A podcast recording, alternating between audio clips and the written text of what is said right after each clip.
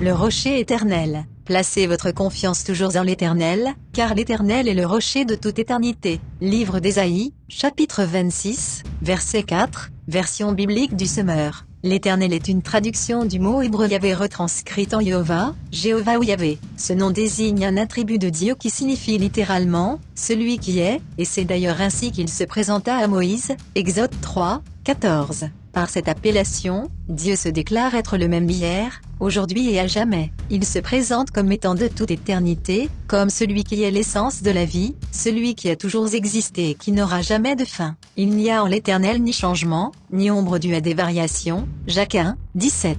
Il représente donc le socle solide, stable et immuable sur lequel établir en toute sécurité les fondements de notre vie. De fait, bâtir notre existence, faire des plans, ou monter des projets sur autre chose que sur Dieu, le rocher de toute éternité, nous fait prendre le risque de construire sur des terrains glissants, fragiles, dangereux, boueux, inondables, inadaptés. Une vie ainsi fondée ne pourra résister aux grosses épreuves du temps et s'écroulera un jour ou l'autre comme un vulgaire château de cartes, alors que celle qui sera fermement accrochée au roc de toute éternité, subsistera. Matthieu 7, 24 à 27.